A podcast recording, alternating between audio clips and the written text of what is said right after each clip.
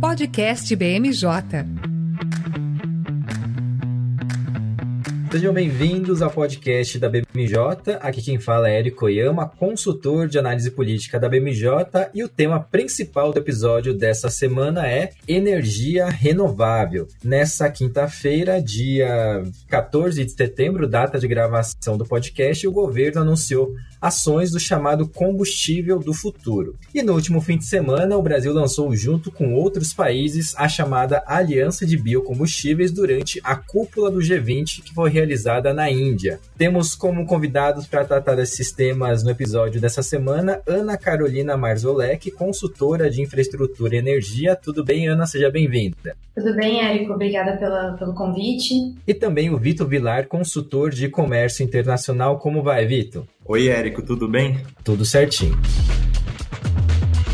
Bom, Ana, vou começar com você, um tema um pouco mais quente, até para a gente trazer uma, um retrospecto depois do que foi debatido no G20. Nessa quinta-feira, em cerimônia no Palácio do Planalto, tinha muita gente do setor privado ali presente para acompanhar justamente o anúncio do programa de combustíveis do futuro. Queria que você falasse um pouco do que se trata esse programa, se ele traz uma junção de várias iniciativas do governo, se trouxe propriamente algo de novo nesse cenário de busca de fontes de energia mais renováveis. Então, Érico, o anúncio que foi feito hoje ele já era aguardado, na verdade, desde junho. O programa pretende integrar as políticas públicas de biocombustíveis que a gente já tem é, vigentes aqui no Brasil e tem cinco eixos principais. Antes de entrar nesses eixos, eu queria só destacar que, na verdade, ele foi uma mera formalização do que já vinha sendo sinalizado pelo governo nesses últimos meses. Então, na verdade, pouco antes da cerimônia,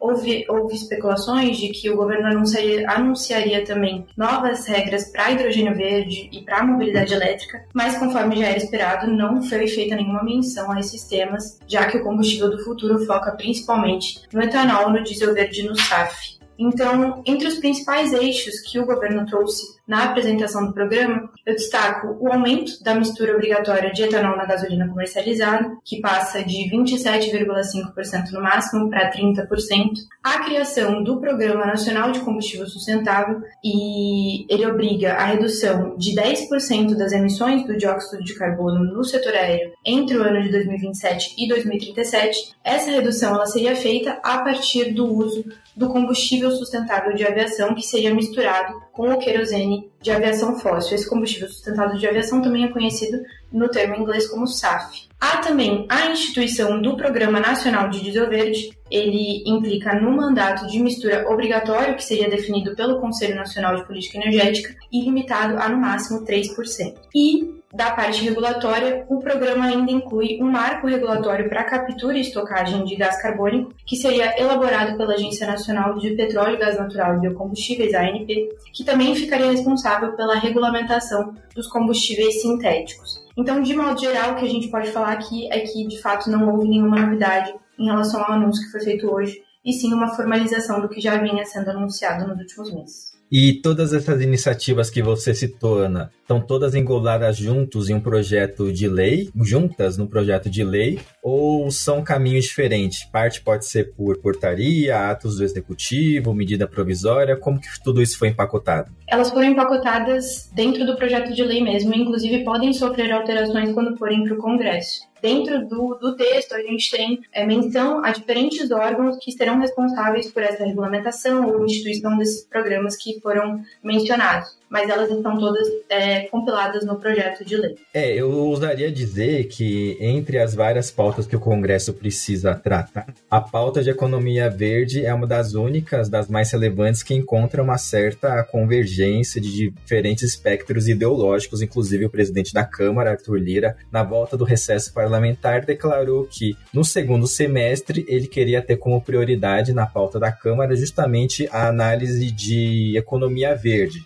a gente já está no meio do mês de setembro e até agora essa pauta não esteve tão presente assim nos debates da Câmara dos Deputados. O governo espera implementar é, ações ligadas à economia verde, só que aqui tem um porém de natureza política, porque quem está à frente dessas negociações no executivo é o ministro da Fazenda, o Fernando Haddad, e não propriamente a ministra do Meio Ambiente, a Marina Silva. E no momento a preocupação do Haddad é outra, é de natureza econômica mesmo, conseguir aumentar a arrecadação, e não que a economia verde não seja economia, eu quis dizer economia mais dura, né, mais, mais macro, mais, mais ligada às urgências, né, do, de, em questões macroeconômicas. O Haddad quer aumentar a arrecadação e também quer conseguir finalizar a análise da reforma tributária no Congresso até o fim do ano. Mas do que a gente observou até agora, Ana, de fevereiro até setembro com relação às pautas de economia verde, especialmente de energia, houve avanços significativos tanto no, no Senado como na Câmara, ou a gente viu é, passos mais tímidos nesse sentido?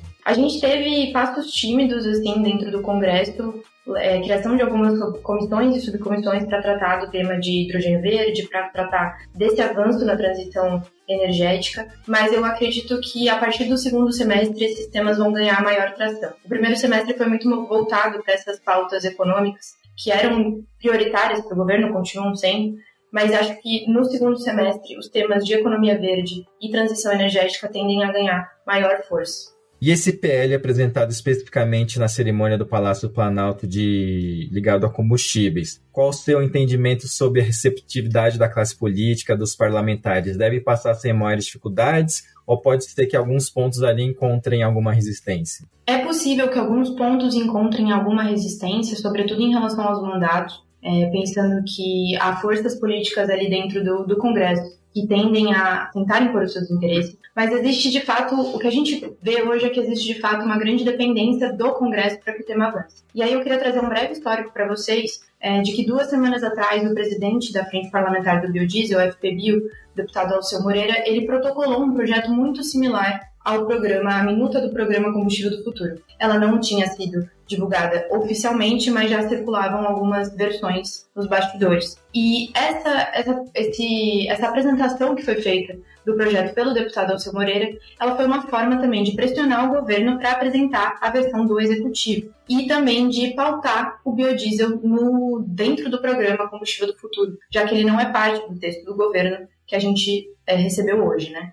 Então, o que a gente pode ver é que essa cerimônia que foi realizada hoje, ela também veio como uma forma de responder à movimentação do legislativo de protagonizar em relação ao tema dos combustíveis avançados. A gente ainda não sabe, o próprio governo não sabe se vai apresentar o texto via Câmara dos Deputados ou Senado, esse cenário ainda está incerto, mas caso ele seja apresentado via Câmara dos Deputados, a expectativa é de que o texto venha a ser apensado é, ao projeto que foi apresentado pelo deputado Alceu Moreira, que já está em tramitação, justamente por essa disputa do, do protagonismo em relação a essa pauta. Um bom indicativo que é nessa cerimônia do Palácio do Planalto estavam presentes ali o presidente da Câmara, Arthur Lira, que por sinal sentou literalmente ao lado do presidente Lula, como vem acontecendo ao longo das últimas cerimônias, nos últimos meses, desde que ficou mais claro que o Centrão iria embarcar de fato no governo e na semana passada passada houve a confirmação do Republicanos e do Progressistas com ministérios, e também o vice-presidente do Senado, Vital do Rego, estava presente ali representando o Senado. É um indicativo importante da abertura do Congresso para lidar com essa pauta, essa pauta que tem um interesse global, né, Vitor? Tanto é que na cúpula do G20, que foi realizada na Índia, como eu disse aqui na abertura do podcast, foi anunciada a Aliança de Biocombustíveis. Queria que você explicasse um pouco o que se trata esta aliança e de que forma que foi realizado o anúncio lá na cúpula do G20.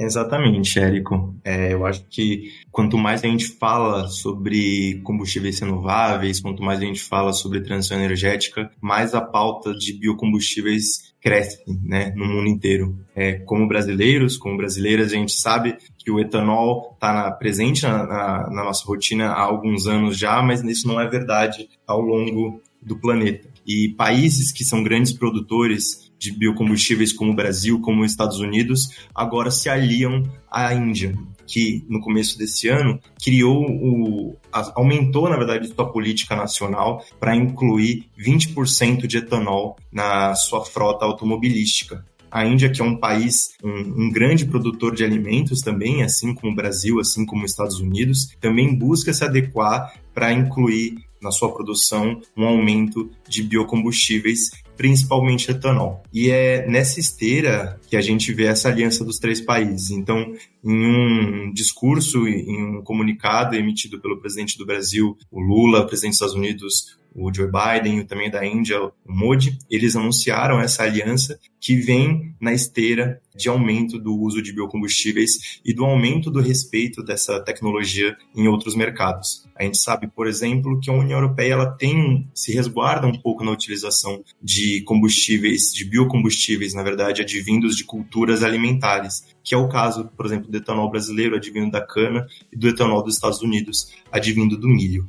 Aliás, sobre restrição da União Europeia, né, já tentando pegar gancho em outros tópicos que foram tratados no G20, porque o Lula, que também teve o bastão passado para ele né, na presidência do G20, no discurso, justamente ao receber simbolicamente ali a Previdência, deu alguns recados, principalmente aos chamados países desenvolvidos. Recados ligados a, ao acordo Mercosul e União Europeia, que já se alonga né, durante anos e ainda não foi definido o Lula mais uma vez frisou que espera uma definição ou até o fim do ano e foi mais enfático, dizendo que ou define nesse ano ou deixa para lá porque os debates já se prolongaram por muito tempo. Também cobrou novamente aquela promessa que vem lá de 2009 de que os países ricos iriam doar anualmente 100 bilhões de reais para ajudar a lidar com a floresta amazônica. E também falou que o Brasil pretende ser um protagonista, repetiu esse discurso no evento do Palácio do Planalto, nesse processo de transição, transição energética.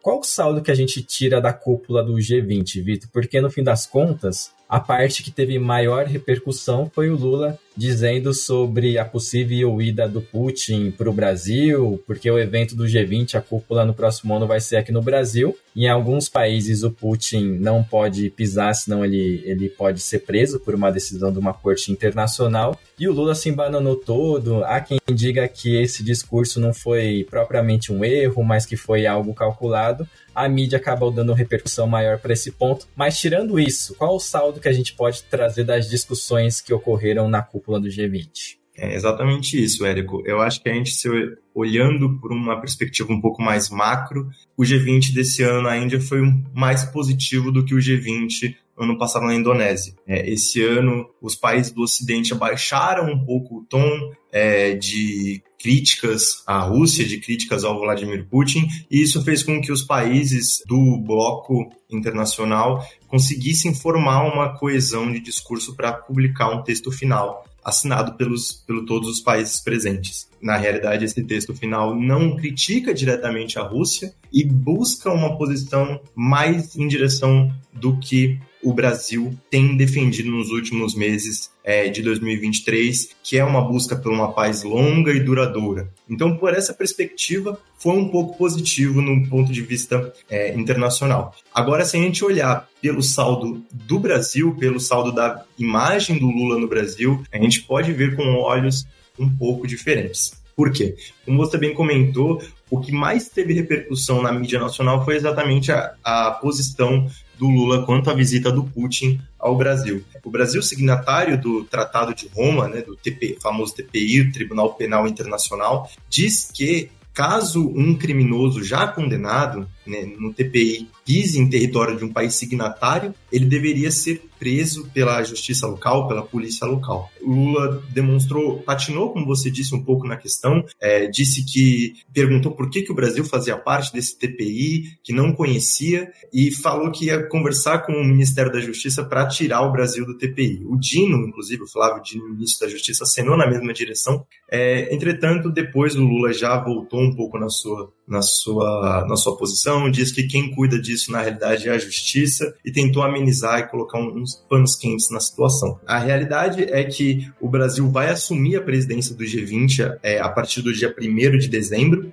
E, e, o Lula vai ter nas suas mãos a missão de recepcionar é, os principais líderes mundiais é, no Rio de Janeiro ano que vem. É, Lula também trouxe é, durante sua fala os principais metas do Brasil, o que o Brasil almeja é, trazer nessa próxima presidência e também o que ele enxerga como a, a missão do país é, nesse bloco econômico. E tem buscando se esquivar de, dessa geopolítica internacional, algo que o Lula entende que não deve controlar as discussões desse bloco. Lula falou muito sobre o desenvolvimento sustentável, falou sobre o combate à fome, falou também é, sobre um mundo mais justo e equilibrado. E aqui a gente traz muito essa volta, esse retorno do discurso brasileiro é, de um assento permanente no Conselho de Segurança da ONU. É, o Brasil tem voltado com esse discurso, inclusive no âmbito dos BRICS. É, e a gente sabe que antigamente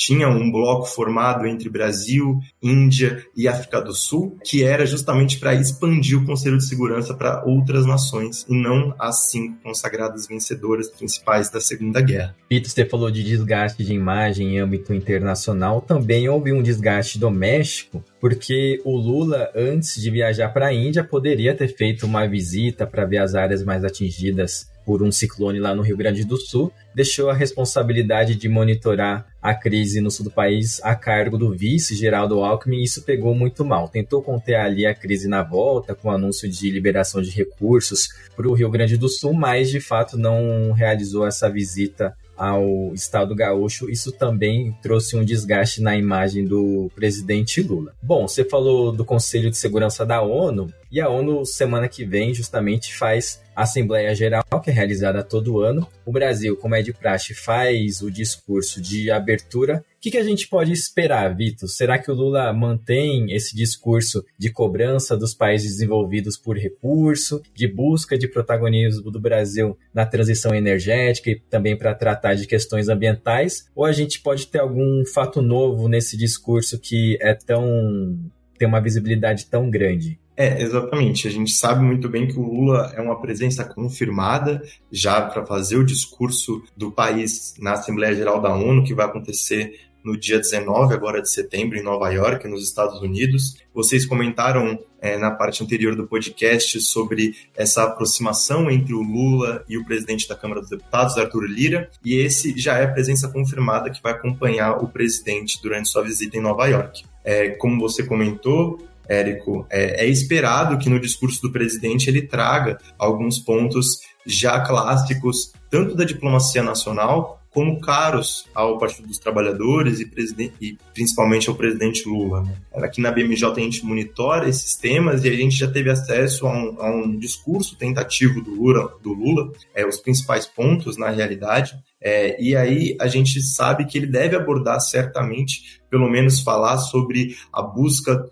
a, a importância do combate à fome, combate à desigualdade, a importância da democracia, a busca por uma paz longa e duradoura, e aqui fazendo relação direta com a posição do Brasil frente à guerra na Ucrânia, abordar novamente a expansão do Conselho de Segurança, que, abrindo um pequeno parênteses, conversa muito com a expansão dos BRICS, que a gente sabe que a expansão dos BRICS era uma pedida da China para aumentar sua, seu poder internacional e foi conquistado através de um maior apoio à tentativa do Brasil, ao interesse brasileiro em expansão do Conselho de Segurança. Por fim, o Brasil também deve trazer o ponto do desenvolvimento sustentável, da importância é, da mitigação climática. É, você comentou do desastre no Rio Grande do Sul. O Lula mencionou isso no próprio G20, falando que é, esse desastre no sul brasileiro é também consequência é, da falta de interesse da, da, longa falta de interesse dos países envolvidos em buscar o combate à mitigação internacional,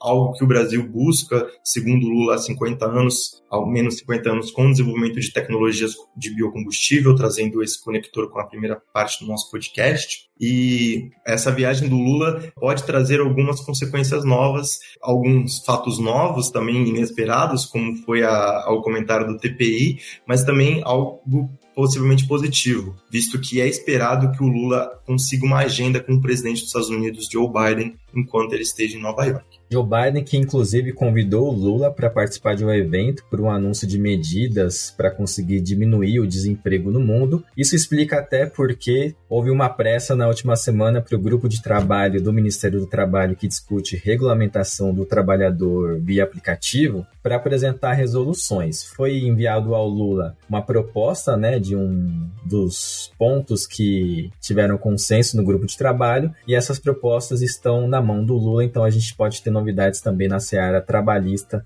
na próxima semana. O governo tem um discurso muito bem alinhado na parte ambiental. O Lula, sempre que tem alguma agenda internacional, trata da parte energética, ambiental. E Ana, você já falou de qual é a postura do Congresso que não teve avanços tão significativos assim na pauta ambiental, energética, economia verde de forma geral. E se a gente olhar para o executivo, né, é uma parte que está aí sim nas mãos do presidente Lula, dos ministérios. Eu já citei aqui que a economia verde está sob responsabilidade do Haddad e não da Marina Silva. E na sua visão, tem sido deixado de segundo plano nesse momento mesmo? Como você enxerga o saldo das ações ligadas à economia verde nesses quase nove meses de governo? Então, Érico, sobretudo em relação às pautas energéticas, que a gente vê que no governo Lula elas estão diretamente vinculadas às pautas de sustentabilidade, a gente observa que o governo tem sim apresentado ações concretas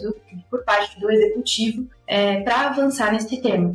Então, por exemplo, em março houve o, o anúncio do aumento do mandato de biodiesel na mistura com diesel fóssil, que atualmente é de 12% e deve alcançar 15% até 2026, e também estão sendo realizados os leilões de transmissão para suprir os gargalos que a gente tem hoje no sistema elétrico brasileiro para escoar a energia renovável que está sendo gerada, sobretudo no, na região Nordeste. Então, a gente pode falar que, de modo geral, o governo tem, é, desde o início do mandato, firmado esse compromisso com a descarbonização e com a transição energética e feito, sim, ações concretas em relação a isso. O fato de o programa Combustível do Futuro ele ter parte do plano de transição energética que está sendo elaborado pelo Ministério da Fazenda e é conhecido hoje como Pacote Verde, indica que as pautas energéticas elas estão diretamente vinculadas com a questão da sustentabilidade.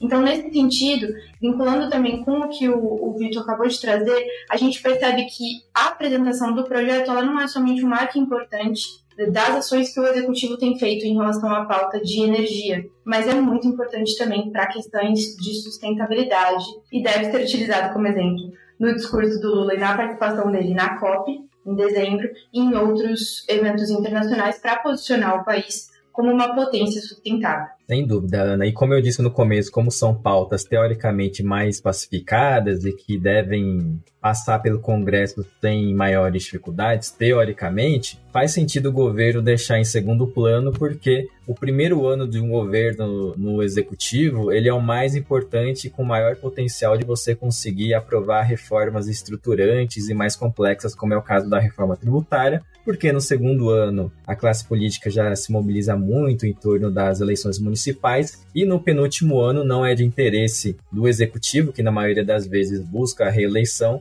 você tratar de temas complexos e com potencial de trazer desgaste à imagem do presidente. A gente falou de ações ou inações e foi justamente esse o tema da, do Public Forum realizado pela Organização Mundial do Comércio lá em Genebra, o tema desse ano foi It's Time for Action e a BMJ esteve presente, representada pelo gerente de comércio internacional, Leandro Barcelos. E o Vitor vai contar para a gente um pouco sobre os temas que foram tratados, discutidos no Public Forum, porque a BMJ, inclusive, mediou uma mesa no evento, Vitor. Conta para a gente agora já está quase tradicional, né, Érico? Anualmente a OMC ela realiza esse fórum público, né, o Public Forum, é, em Genebra, para trazer grandes debates internacionais da sociedade civil e dos, das empresas, dos governos representados também, para falar sobre comércio. E agora, com o crescimento da agenda verde internacional, a OMC colocou como tema o comércio verde e buscou painéis nesse sentido. A BMJ ela fica muito feliz em, em dizer que